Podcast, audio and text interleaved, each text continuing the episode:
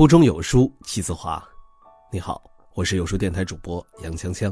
今天要和你分享的文章来自于作者雷文涛、周鸿祎。当我们在谈颠覆，我们在谈什么？如果你也喜欢这篇文章，不妨在文末点个赞。二零一五年五月，耶鲁大学有位任职二十四年的教授出了一本书，这本书自面世起就在美国社会。引起了广泛的热议，迅速成为了各大媒体追捧的话题，在国内也被众多媒体竞相报道。这本书叫《优秀的绵羊》。作者认为，美国精英教育已经陷入误区，而相比之下，很多非藤校的学生却能在人生道路上攻城略地，在各方面成就自己。老师和家长们。大都希望孩子们聪明乖巧，安分守己，考入名校，走向人生巅峰。可是，如果家里有个聪明，但是从不安于做绵羊的孩子，会是一种什么样的体验呢？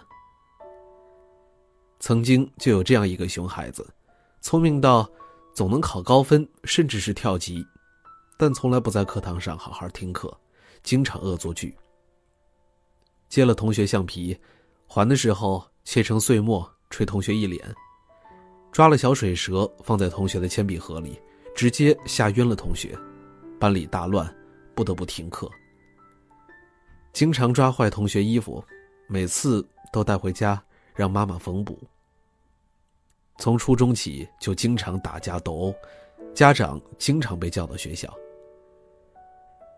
这个熊孩子最终也考入了名校，却始终。没有变成优秀的绵羊。多年以后回首自己的成长，他决定把这些经历写下来，供很多对自家熊孩子头疼不已的家长参考。于是就有了颠覆者，作者就是周鸿祎。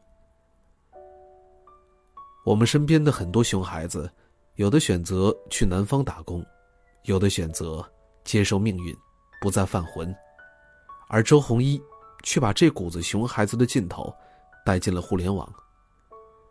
作为互联网领域的颠覆者，他重新定义了微新创，提出从细微之处着手，通过聚焦战略，以持续的创新，最终改变市场格局。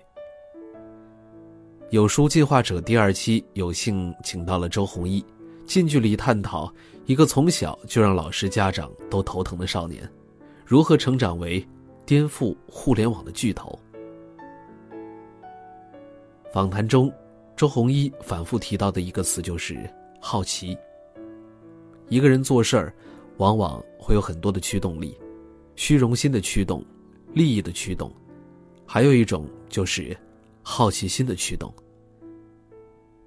周鸿祎在初中阶段是出了名的学渣学霸混合体，但是。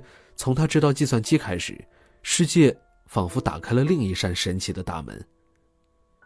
初中阶段的他，就自学了为计算机初学者设计的 Basic 语言，他还求家人为他订了《少儿计算机报》。从那时起，他就明确了自己的理想：做一辈子的电脑软件开发，做一款可以改变世界的产品。少年时代养成的习惯，往往受用终生；而少年时代被启蒙的好奇心，以及由好奇心驱动的远大理想，最有希望变成一生的追求。结合自己的成长经历，周鸿祎分享了一个经验：培养孩子，不仅是在小的时候，而且是长大以后能保持好奇心。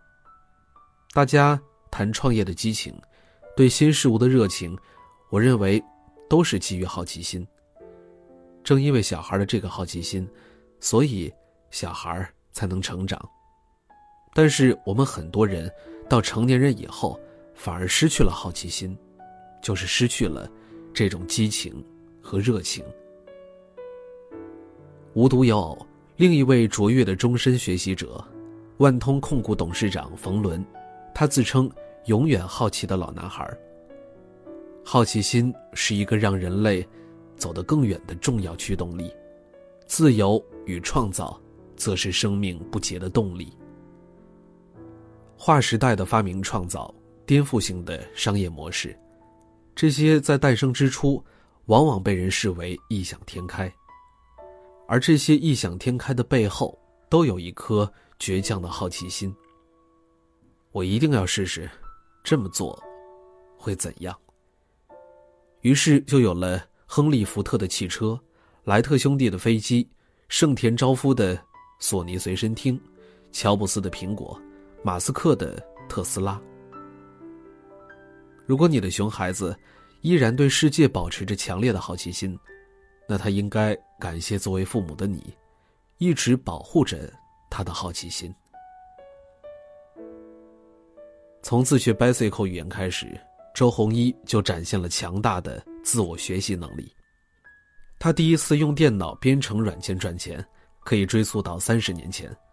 他设计的算命小软件每天能赚一百多块，那是一九八七年，月平均工资才一百多块，而周鸿祎刚高中毕业。同样从少年时代就自学了 Bicycle 语言的，还有特斯拉的创始人埃隆·马斯克。他学会之后就做了一款游戏，卖了五百美元。那年他只有十二岁。周鸿祎的自我学习能力延伸到了创业阶段，也影响了他的创业观。这也是我今天跟很多年轻人讲：我们能不能不把创业狭义的定义成我一定要自己开公司、自己当老板？如果这才是创业的话，大部分的创业。一定会是失败的。如果说创业是一个梦想，我把这个创业的梦想分解成很多的小目标。第一个目标可能要学习如何创业，我应该加入到别的公司里，可以好好的积累经验、积累人脉、积累资源，甚至包括你积累自己的见识、对行业的理解、判断力。所有的这些能力，都是需要积累和学习的。抱着学习的心态，一九九五年，二十五岁的周鸿祎去了北大方正。他并没有把这段经历看成是找工作，而是看成到当时中国最大也是最好的一家软件公司去学习，看看别人怎么做软件的，看看别人怎么做公司的。这段经历对他影响非常大。没有方正的这种学习，就没有我后来的创业。自我学习能力是贯穿周鸿祎成长始终的，这也是他要分享给有书家长书友们的第二点经验。在好奇心驱动下，还有一个重要的能力，我认为就是自我学习的能力，就是我学习不是为了考试，也不是为了完成老师的任务或者学校里的任务，而是说我喜欢这个东西，我自己愿意去看书，所以。这种主动看书的能力，我认为是非常重要的。与自我学习能力相辅相成的，就是终生阅读的习惯。周鸿祎对孩子的教育，除了保持好奇心，还有很重要的一点，就是养成良好的阅读习惯。爱看书的习惯一旦养成，会终生受益。周鸿祎分享了一篇很有意思的文章。文中分析了想让孩子养成阅读习惯，对父母会有什么要求？这个要求，不是父母都是高级知识分子，不是一定要把孩子放到学校，不是一定要住学习氛围很浓的学区房，也不是父母每天晚上坚持给孩子讲故事。想让孩子养成阅读习惯，唯一的答案竟然是父母自己爱读书，然后潜移默化的。影响孩子。周鸿祎从一年级开始就可以独立阅读了，他看书多且快是公认的。他经常买书送给员工，或者发邮件给员工推荐书。谈论中，对很多书也是信手拈来。他有一个习惯，那就是在飞机上看完一本书，看完后就扔掉。他强调了一个观点。今天我们的父母和学校在教育小孩的时候，应该培养他们不是那么功利的目标。如果太功利的目标，其实会把人毁掉的。对周鸿祎影响最深远的一本书，必须是三十年前出版的《硅谷热》。一九九零年，周鸿祎大学二年级的时候就读了一遍《硅谷热》，研究生期间他又买了一本，把这本书当成自己的圣经。他的《我的互联网方法论》多次提及这本书，在不长的自序中就出现了两次。那本书里讲的是硅谷的创业故事，但你能感受到的更多的是那种典型的硅谷气质，就是一帮毛头小伙子想做一个产品，不管三七二十一，在屋子里、车库里就敢干。苹果、微软、英特尔，这些今天的大公司，刚创业的时候都是凭着一种混不吝的劲儿冲起来的。他们通过符合时代发展的创新产品，改变了上亿人的生活。同时，自己也赚取财富，实现了财务自由。这本标价一点九元人民币的老书，影响了周鸿祎和雷军在内的一代中国互联网人。新浪创始人王志东也说过，这本书给他后来的职业生涯带来了很大的影响。最打动他们的是书中深深扎根在硅谷的创业精神。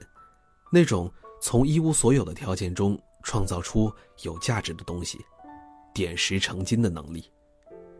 这样的硅谷情节至今依然激荡在互联网人的血液之中。二零一七年七月二十七日，《人民想念周鸿祎》这一篇文章凭空火了。文中有一段话广为流传：中国互联网过去两年越来越无趣了，挺好的创业者。最后都被环境塑造成了风口上的骗子，没人说真话，没人敢说真话，不怀念你还能怀念谁？当时周鸿祎回复道：“其实我知道，大家也不是想念我，是想念讲真话的人，是想念挑战者，也是想念互联网的炮火声。”周鸿祎一直被作为互联网界的斗士，与互联网界的巨头们几乎。都交过手。当年与腾讯的三 Q 大战，周鸿祎将其戏称为“六大门派围剿光明顶”，实际参与的有八九家之多。访谈中，周鸿祎对这段经历有个很有趣的比喻：我年轻的时候承担了一个挑战者的身份，有时候是被动的，就像有一个故事，有一帮人围在鳄鱼池。突然有一个人跳下去，飞快地游到对岸，大家都觉得这个年轻人很勇敢。这个年轻人站起来说：“谁把我推下去的？”所以我觉得我是被巨头压的没办法，被逼无奈，并不是说每个人天生就想去挑战别人，就是刺头。我觉得这是误解。想念周鸿祎，在周鸿祎本人看来。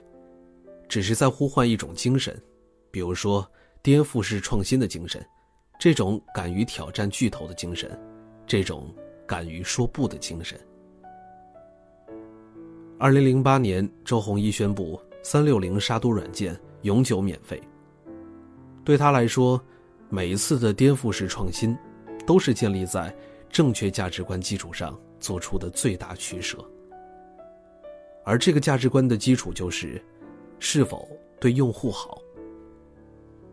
颠覆者这本书就是希望能够把这种思想和价值观传递给中国更多的年轻人，因为你要相信，中国是有很多年轻一代，他们比我们更聪明，他们比我们更有体力，比我们更有时间，因为他们更年轻，更了解市场。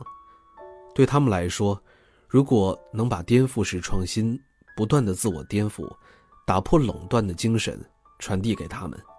我觉得这个可能对我来说是更有价值的。在刚刚过去的二零一七年，三六零借壳江南嘉捷上市成功，并且创造了连续二十个涨停板的奇迹。目前三六零的市值已然超过了四千一百亿元，碾压京东，直追百度，有跻身 BAT 之势。而作为三六零实际控制人的周鸿祎，身价更是连翻十倍，从九十六亿人民币涨至九百六十亿还多。